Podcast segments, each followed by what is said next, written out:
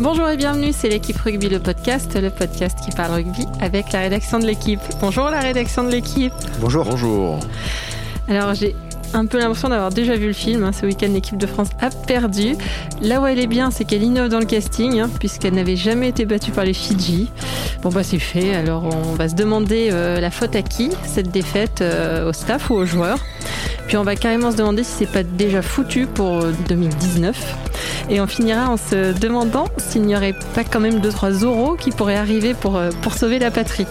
On parle de tout ça avec les journalistes de la rubrique rugby de l'équipe. Aujourd'hui, Clément Dossin, salut Clem. Salut Cricri. Et Maxime Rollin, salut Max. Salut Christelle. Voilà, vous savez tout. C'est parti, flexion liée jeu. Alors, avant tout, on va envoyer toutes nos félicitations à Jessie Trémoulière, qui a été élue euh, meilleure joueuse du monde par euh, World Rugby. La classe.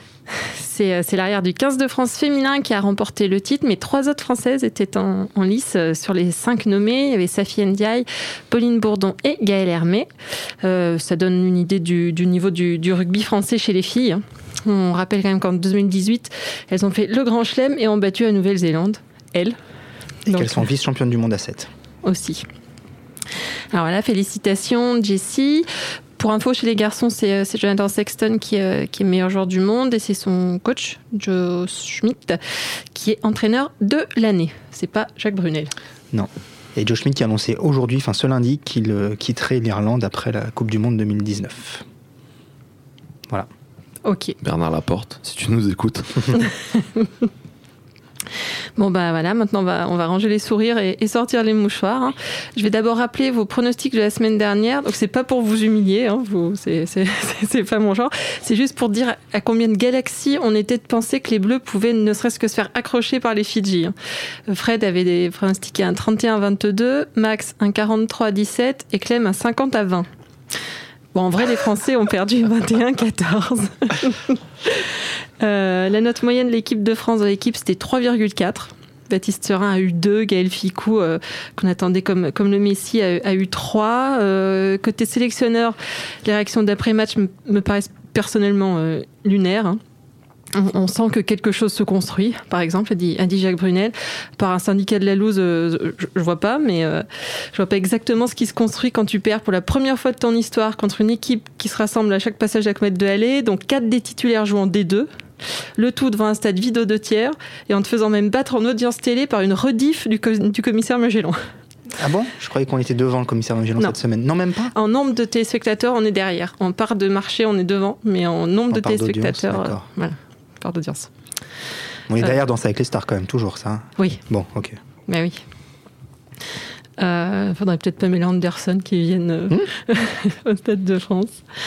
Euh, on a tout évoqué 100 fois, hein, le calendrier qui est nul, la formation qui est nulle, le top 14 qui est nul, mais pas peut-être qu'on on pourrait un peu se recentrer euh, sur ceux qui ratent un plaquage sur deux, hein, ou, ou sur ceux qui, qui laissent les joueurs s'entraîner comme des CE1 la, la dernière semaine de juin. Je sais pas qui la faute, les joueurs, le staff, Guinoves, Max peut-être. C'est moche de, de remettre Guinoves là-dedans.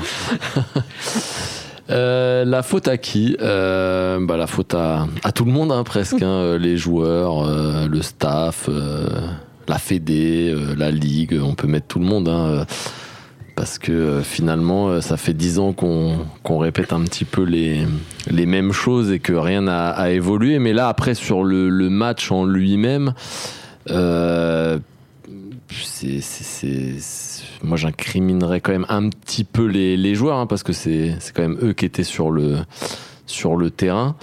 Euh, et le staff avait quand même euh, toute la semaine euh, répété qu'il fallait se méfier des Fidjiens. Enfin, même les joueurs le répétaient finalement, mais alors avec un avec du recul, euh, on se dit ouais peut-être qu'ils disaient ça pour sans, euh, sans y croire. sans y croire vraiment, pour nous passer un peu la pommade, l'air de dire euh, ouais ouais, faut s'en méfier pour euh, pas qu'on les leur dise oui, vous prenez cette équipe de haut, machin, attention. Et puis au final, euh, bah, sur peu, le euh, terrain, il, puis, voilà, il s'est il s'est rien passé quoi. C'est vrai que en tribune, c'était difficile à croire. J'ai- à un moment, je me disais, mais c'est pas possible. Il- il- on, va repasser devant, et puis bon, après, ça va dérouler. Et puis, et puis non, en fait, euh, les minutes passaient, et puis il se passait rien, et puis on était nuls, et puis il n'y avait pas d'engagement, et puis il n'y avait pas d'intensité, il n'y avait pas un mec qui était capable de. Mais là, c'est les joueurs. On peut, on peut quand Oui, même oui, dire non, que mais c'est la faute des que- joueurs cette fois. Moi, je que pense c'est les que- joueurs. euh, oui, oui, c'est les joueurs, c'est eux qui étaient sur le terrain. Euh, surtout que Brunel, euh, enfin le staff et le sélectionneur Jacques Brunel avaient misé sur la continuité. C'est vrai que je pense que c'était la bonne solution. Euh, parce que après une victoire fa- face à l'Argentine, il fallait, il fallait essayer de mettre de la continuité et engranger cette confiance, c'est-à-dire gagner plus d'un match de suite.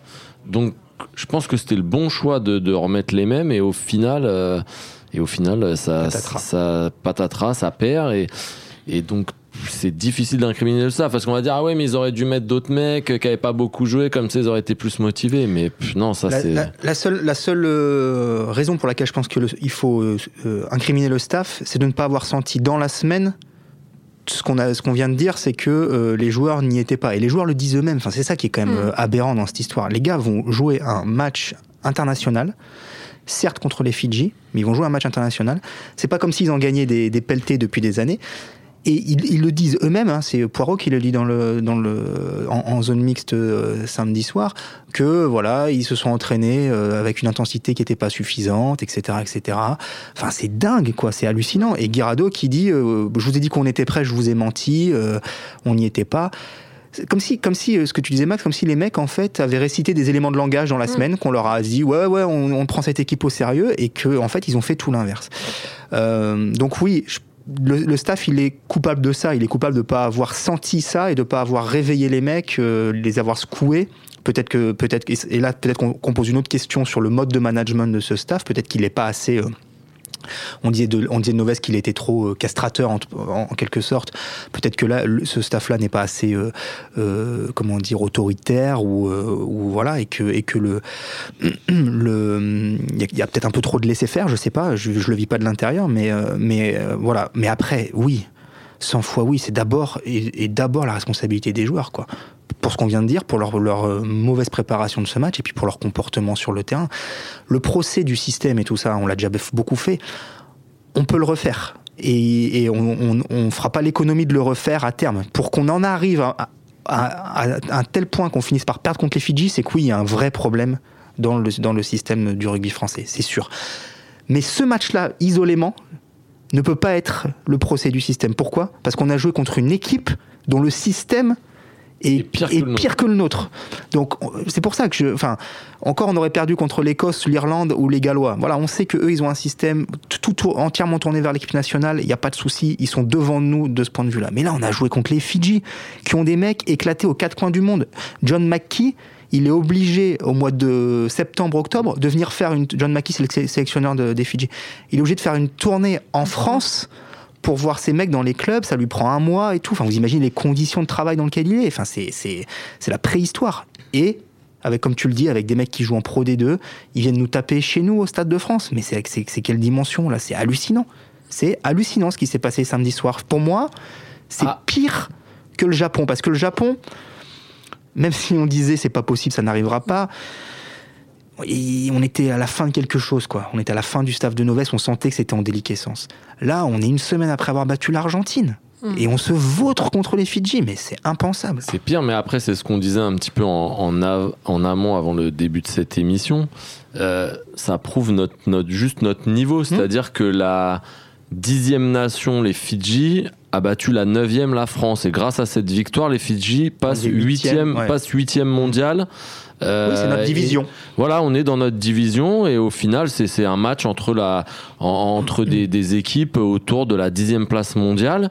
Euh, et après aussi, sur le papier, cette équipe des Fidji, elle a rien à envier individuellement à l'équipe de France. Euh, notamment derrière, il y a quand même de, de sacrés clients. Euh, en troisième ligne, euh, Yato, il est juste euh, stratosphérique. Euh, donc voilà, si on prend sur le papier, on peut se dire que ces deux équipes sont du même niveau. Vu que nous, nos joueurs sont pas dans une, euh, comment dire, dans une euh, Dynamique. période ou dans, euh, dans une dynamique positive, du coup, ils font un mauvais match. Et forcément, en face, ils sont sur, euh, sur un match où, où ça va bien pour eux, où, où, ils sentent qu'il qu'il peut, il peut se passer quelque chose et du coup ils s'accrochent jusqu'au bout parce que le problème des Fidji Oui, c'est que généralement ça craque à la 50e, voilà ça craque ils avaient 60e. explosé et c'est ce que personnellement je pensais Hmm. euh, des tribunes ça arrive pas et, et vu que nous on, on enchaîne les bourdes on enchaîne les, les mauvais choix et ben à un moment ça perd Et c'est ça qui est, euh, c'est ça qui est délirant en fait. C'est euh, euh, Max, il a raison dans le sens où on n'a plus de marche sur personne. Enfin, quand je dis personne, si demain on affronte la Belgique ou l'Espagne ou, euh, ou la Croatie, tiens, voilà, on aurait dû inverser les matchs ce week-end euh, en Coupe Davis. Et en- Non, mais voilà, bon, là on va gagner, ok. Mais l'équipe de France aujourd'hui ne peut plus se présenter, et on en parlera dans le thème d'après, face à une équipe qui navigue autour de la dixième place entre 10 et mondiale 15 ne peut plus se présenter sur le terrain en, se disant le simple fait de, de- de- d'entrer sur le terrain, c'est bon, on va gagner. Voilà, on avait 9 victoires contre les Fidji dans l'histoire du rugby français en 9 matchs. Et là, on s'est vautré parce qu'on n'a plus cette marge-là. Et effectivement, Ah, mais on, on a fait, on, on a contribué, quand je dis on, le top 14 a contribué à faire grandir les, les, les, les joueurs fidjiens. Tu, fais- tu faisais un parallèle, Christelle, avant l'émission, comme, comme, comme, comme il a contribué euh, à faire grandir les Argentins avant 2007 qui nous ont tapés. Euh, voilà, ce sont des joueurs qu'on connaît très bien parce qu'ils jouent dans les clubs français, qui grandissent. Sur la valeur individuelle, et je rejoins Max, effectivement, tu as des types, mais tu as même des types en fait qu'on n'a pas. On n'a pas Ah de oui. Radradra en équipe de France. on n'a pas Yato en Euh, équipe on de n'a France pas Yato en équipe de France. et on va leur piquer euh, Raka Voilà. Euh, après, attention, on a, on a quand même, on a quand même normalement, normalement, hein, un 5 de devant qui, qui devait être, qui devrait être plus, plus. Bon, on n'a pas de Nakarawa non plus, qui est un joueur unique, mais on a un 5 de devant qui devrait être au-dessus. Enfin, sauf qu'ils nous et puis ont on a, et puis on a un temps, et puis, et puis on a un temps de travail.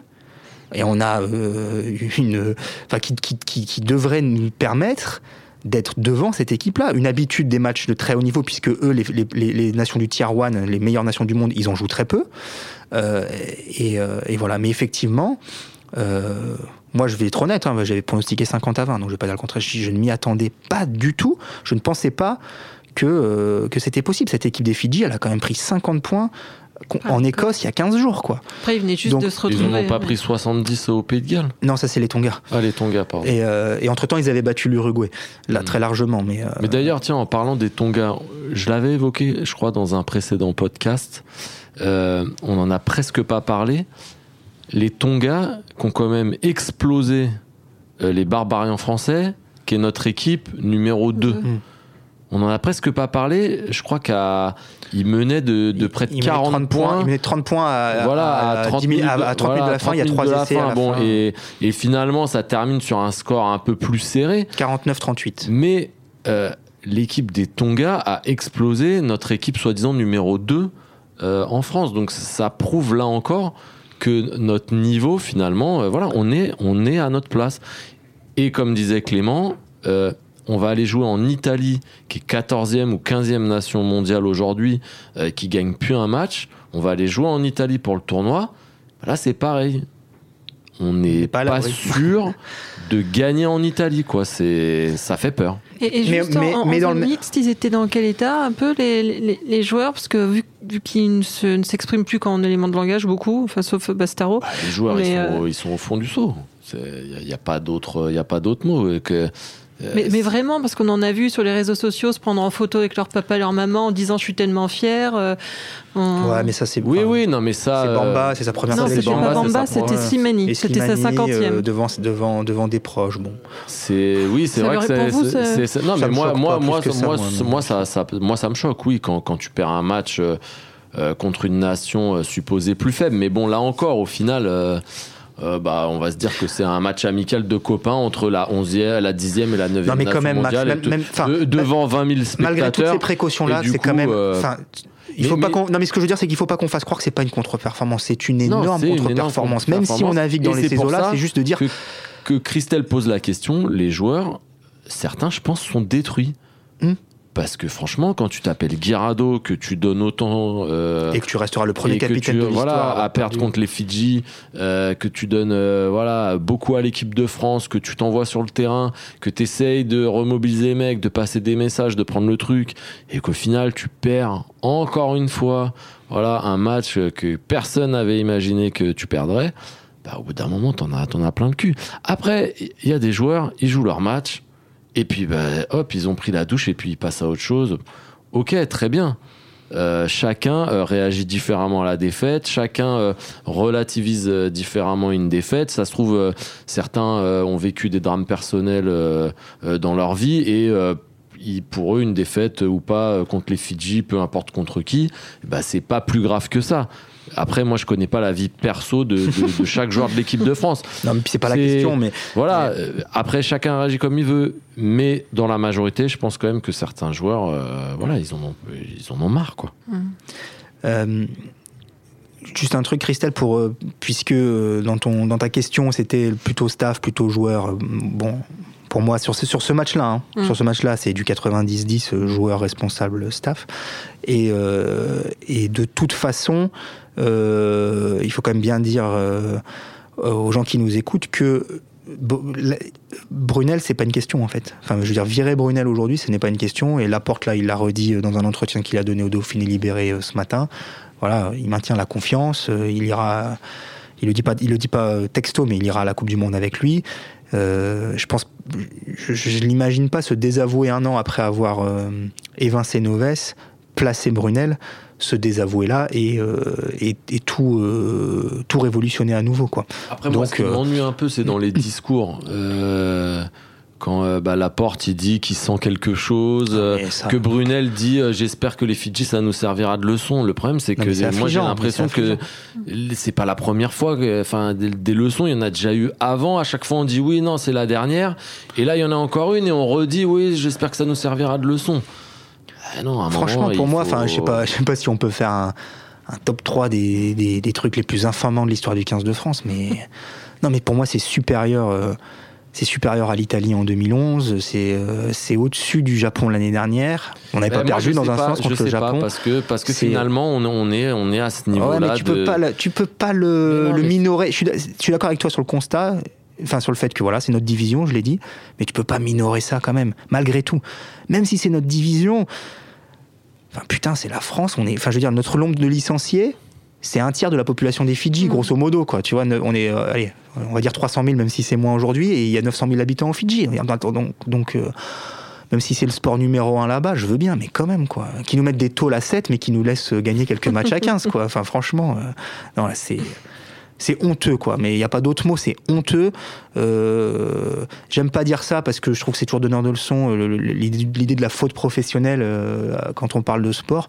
Mais là, je vois pas d'autre euh, d'autre idée que ça, quoi. Enfin, c'est. Non, mais c'est surtout, C'est pitoyable. C'est surtout qu'après l'Argentine, certains joueurs avaient un petit peu fait les, les malins. Ouais.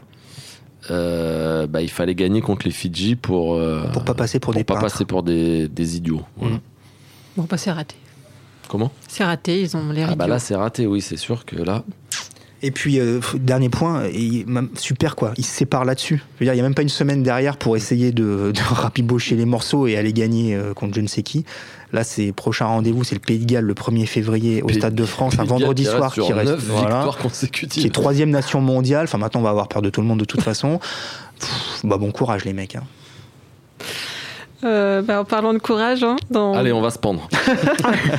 oui, parce que dans 10 mois, au Tokyo Stadium, les Bleus disputeront leur premier match de, de Coupe du Monde contre l'Argentine.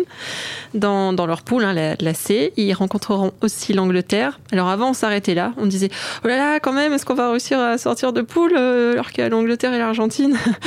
Maintenant, on se dit Oh là là, quand même, est-ce qu'on va réussir à sortir de poule alors qu'il y a l'Angleterre et l'Argentine et le Tonga et les États-Unis? Parce qu'on est bien d'accord, c'est mort là, hein, pour 2019. Bah, pff, non. Ah non, on est capable malgré, de tout. non, mais malgré tout ce qu'on vient de... Non, mais c'est ça qui est dingue avec cette équipe. Franchement, elle est illisible, cette équipe. C'est, euh, En fait, le premier paradoxe, c'est le bilan de l'année 2018. On a gagné que trois matchs, mais on a battu nos deux adversaires de la prochaine coupe, nos deux principaux adversaires de la prochaine Coupe du Monde. On a battu l'Angleterre pendant le tournoi et l'Argentine il y a dix jours. Petit bémol tout de suite, on a battu l'Angleterre pendant le tournoi qui était dans, dans le creux de sa vague. Ils venaient de gagner euh, un- 22 matchs sur 23 et après ils ont enchaîné 5 défaites, dont celle-ci. Et depuis, ils se sont refait la cerise. Bon, donc ce sera pas la même Angleterre non plus l'année prochaine. Et on a, on a pris des, des Pumas là, euh, il y a 10 jours à Lille, Euh, rôtis en fin de course, hein. et qui ont payé, je pense, deux choses. Leur super saison euh, en, en- en Super Rugby avec les Jaguars, Les Jaguars, c'est la province argentine qui joue le Super Rugby et qui en fait est l'équipe d'Argentine. C'est la même équipe, c'est les mêmes joueurs, quasiment, à deux, trois exceptions près. Super Rugby, ça veut dire qu'ils passent leur temps à jouer l'Australie, l'Afrique du Sud et la Des Nouvelle-Zélande. provinces, ils jouent les Highlanders, les Chiefs, les Crusaders, enfin bon, ils jouent le top du top du, du rugby mondial. Et ils sont allés en quart de finale pour la première fois de leur histoire. Ils y ont laissé beaucoup de plumes. Ils ont enchaîné sur un, sur un rugby championship, la, la compétition de l'hémisphère sud entre les nations, où ils ont gagné pour la première fois en Australie, puis battu euh, l'Afrique du Sud. Et ils sont arrivés rôtis complets. L'année prochaine, ils seront pas rôtis complets. Pourquoi? Parce que c'est Quesada qui est le sélectionneur, son adjoint c'est Ledesma. Euh, pardon, c'est c'est- c'est Ledesma qui est le sélectionneur, son adjoint c'est Quesada. Mais Quesada, c'est aussi le chef des Jaguars, vous me suivez Donc, ils vont faire ce qu'ils veulent avec les joueurs. Quand ils devront partir peut-être 4 semaines en tournée en Australie, en Nouvelle-Zélande, ils diront hop, hop, hop, hop, hop, toi le vieux Crivy là qui a 33 ans, tu vas rester au garage. Euh, Matera, t'as as mal, au- t'as mal au petit doigt, tiens, reste là, mets-toi au repos. En gros, ils vont manager leur équipe comme ils l'entendent. Donc les mecs, ils vont pas arriver rôtis à la Coupe du Monde évidemment, puisque ce sera l'objectif principal de l'année. Moi, je pense que l'année prochaine, les Jaguars, on n'en entend pas parler, ils vont faire une saison de merde, mais il faudra pas s'inquiéter pour eux. Et donc, on va C'est retrouver. le même mec qui a dit que l'équipe de France allait gagner 50 à 20 Ouais, tais-toi, toi, tais-toi. donc les, donc les, les Argentins euh, remontaient comme des pendules. Je suis trop long là, vas-y, coupe-moi Max. Mais après, et donc après, et donc après quoi? Et après, euh, donc après oui, donc après oui, on peut quand même les battre parce qu'on est des Français. Et donc après, jouons à nous faire peur jusqu'au bout.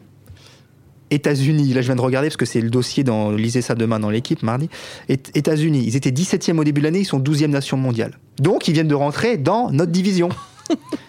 bah oui, autour de la 10e place, ils sont 12e. Bon bah voilà, donc donc pas de marge, donc ayons les ayons les chocottes et les Tonga 14e et Max l'a dit, ils ont détruit les Barbarians. Donc euh, donc voilà, donc bah ouais, faut- je sais pas en fait. Non, mais c'est vrai que avec ces, comme dit Clément, avec cette équipe, on, on peut pas savoir. On peut pas savoir. Ça se trouve, ils vont nous sortir un match de dingue euh, et ils vont taper euh, l'Angleterre. Enfin, c'est parce que, quand même, en fait, il y a quand même très longtemps qu'on les a pas vus taper un match de dingue. Ils ont gagné euh, un ou Oui, deux matchs, alors, mais jamais l'Argentine. beaucoup, C'était quand même beaucoup pas. diront. euh, euh, bon, beaucoup de sélectionneurs ont dit ça et se sont plantés, hein, mais euh, beaucoup diront oui, mais avec les la préparation de 2-3 mois, machin, euh, physiquement, on va être sur le même pied d'égalité. Et puis après, la Coupe du Monde, ça dure deux mois. Il faudra être la meilleure équipe pendant deux mois, etc. Oui, ça c'est possible. Il peut aussi se créer quelque chose, comme il s'est créé quelque chose en 2011, alors qu'on avait perdu en poule contre les Tonga et qu'on croyait que c'était la catastrophe. C'est vraiment, pour moi, le résumé, c'est cette équipe est capable de tout. Le problème là, c'est la confiance. C'est-à-dire que si on avait battu les Fidji, on repartait sur une petite dynamique de confiance. On pouvait essayer de faire un bon tournoi. Là, la confiance, elle est à zéro. Et c'est vrai que le tournoi qui arrive avec trois déplacements et même un déplacement en Italie, il fait peur. Et on va arriver au moment de la Coupe du Monde avec zéro confiance. Donc euh, oui, on peut, on peut, on peut craindre, on peut craindre le pire. Mais il y a toujours le mec qui te dit ah oui mais euh, euh, machin et c'est un super joueur. Ah et puis on aura Raka qui va défoncer tout le monde. Et puis et puis il se passe un truc. Alors c'est pour ça que moi j'étais aussi partisan. On parlait tout à l'heure, je suis pas intervenu de, de garder ou pas Brunel. Mais moi j'aurais presque été partisan vu ce qui se passe de dire ok bon bah Brunel c'est pas grave. Euh, on prend un coach euh, fin mai, il, fait, il annonce ses 30 joueurs, il fait la prépa et il va à la Coupe du Monde. De toute façon, ça peut pas être pire que, qu'en ce Mm. moment. Donc on tente un truc. Euh, et pour ça, je voyais deux personnes possibles. Bon, Bernard Laporte. Parce que, ben là, mais vous rigolez, mais Bernard Laporte, il a déjà fait ses preuves et puis euh, on peut il dire a- ce qu'on veut. Euh, il a il, a jamais gagné avec du Monde, hein, l'équipe hein. de. Il a jamais gagné la Coupe du Monde, mais il a gagné quand même avec l'équipe de France. Il a gagné avec, avec Toulon. Et je pense que à la mi-temps, si c'est Bernard Laporte qui fait le, discours, on peut peut-être gagner les, Fidji, hein, parce qu'à mon avis, euh, il en aurait secoué 2-3. ou alors, j'avais pensé à Christophe Furios. Mais bon, là, c'est raté. Il vient de s'engager avec, euh, avec Bordeaux. Et je pense que euh, Laporte, ne, euh, comme disait Clément, ne se désavouera pas en, euh, en virant ou en changeant euh, Jacques Brunel. Non mais c'est la science-fiction de la toute façon. Maintenant, il faut euh, voilà, il faut aller à la Coupe du Monde avec euh, Bah, de toute façon, avec ce France, c'est staff. un peu de la science-fiction. Ouais, ouais, c'est la science-fiction. Non, mais on- ce matin, on en plaisantait avec Max et on se disait, non, mais, je lui disais, non, mais on peut imaginer à la Coupe du Monde un scénario quasiment identique à ce qui vient de se passer là, c'est-à-dire que tu peux très bien battre l'Argentine en début de tournoi et te vautrer contre les Tonga dix jours après. Parce qu'en plus, le calendrier, il est fait de telle manière que tu vas avoir 10 jours de pause, et après, tu vas enchaîner les deux matchs contre les deux plus petits, Tonga, États-Unis à 4 jours d'intervalle. Donc il va falloir que tu fasses tourner ton effectif. Ah, on va jouer à 4 jours, Voilà. comme les petites équipes. Voilà. Et donc tu vas jouer les deux petits.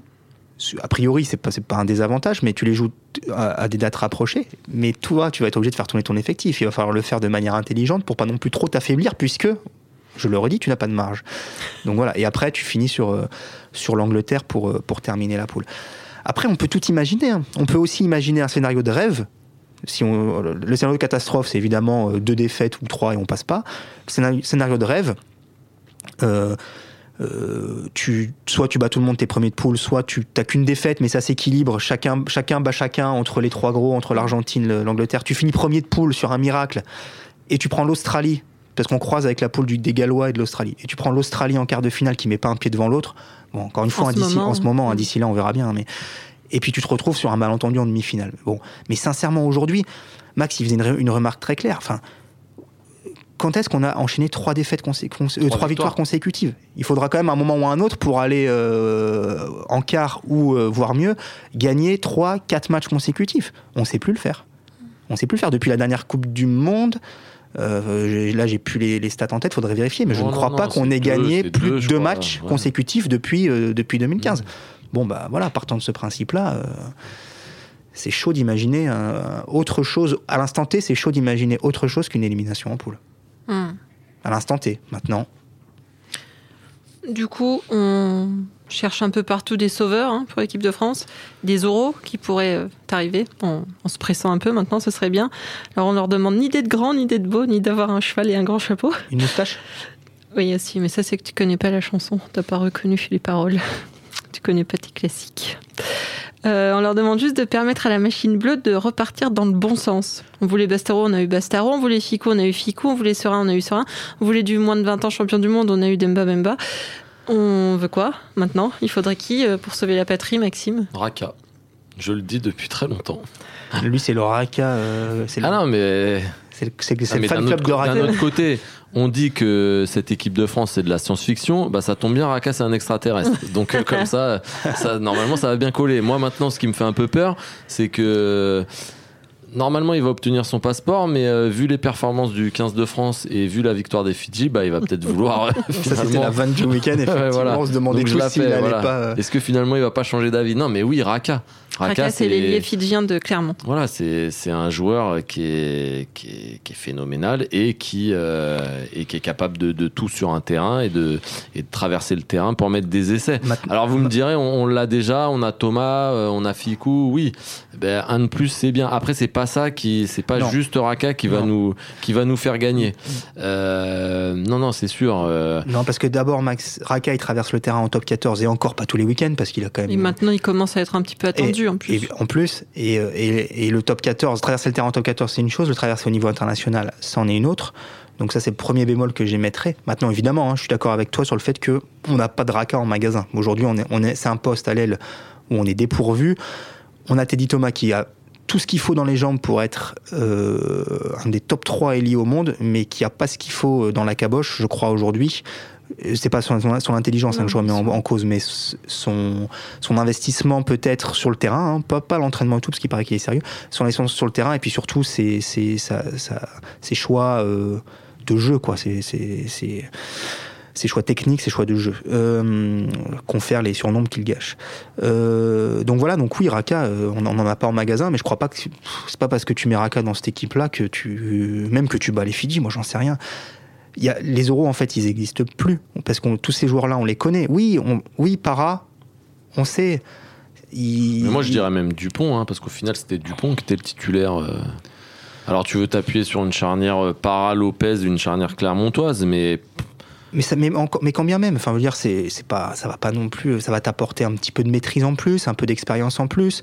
Serein, il a fait un match calamiteux contre les Fidji, mais il n'a pas démérité sur le reste de la tournée. Donc euh, voilà, et après, euh, on peut faire le tour des popotes, hein, il y en a pas. Camara, je pense, en troisième lignelle, ok, titulaire, indiscutable avant sa blessure, c'est sans doute mieux aujourd'hui, je sais pas, euh, je sais pas si tu le fais jouer à la place d'Ituria ou de Loré, mais c'est sans doute mieux que les deux. Euh, Réunis. Réu- réunis, je sais pas. Fofana, mais Fofana, le pauvre. Enfin, de quel Fofana on parle Si on parle du Fofana de, de, de 2013, très bien. Si on parle du Fofana qui se blesse euh, un match sur deux depuis, euh, depuis un an et demi, ben voilà. Euh, et puis, bah, je sais pas, j'ai fait le tour, non? Enfin, je veux dire, des, des, des mecs des, Euh, dont on Jacques sait Brunel sont, a parlé de, de Dulin. Non, mais d'accord, mais Dulin, derrière, mais. mais- Pff, Dulin, c'est pas meilleur que Médard pour moi. Hein. Médard, c'est Médard, Médard, c'est un bon joueur. Enfin, je veux dire, non, bah. Merci Christelle pour ce thème pourri que je t'avais suggéré, mais il- non, non, mais non, mais les euros, ils n'existent pas. Enfin, sinon, ce serait trop, trop facile. Ou, ou alors l'émergence vraiment exceptionnelle d'un, d'un des gamins qu'on voit euh, un peu Oui, venir. enfin, oui, oui. Mais bon. enfin, qui se rappelle de Jalibert, qui était soi-disant le nouveau génie. Voilà. Bah, après, ils les, font, ils leur fait faire un match et puis après ils disparaissent. Mais Woodward à l'époque, là, quand Ouais. il avait, il avait bien lancé euh, à l'époque de Wilkinson, ça, il avait bien laissé lancer toute une équipe. D'accord, de... mais il l'a fait en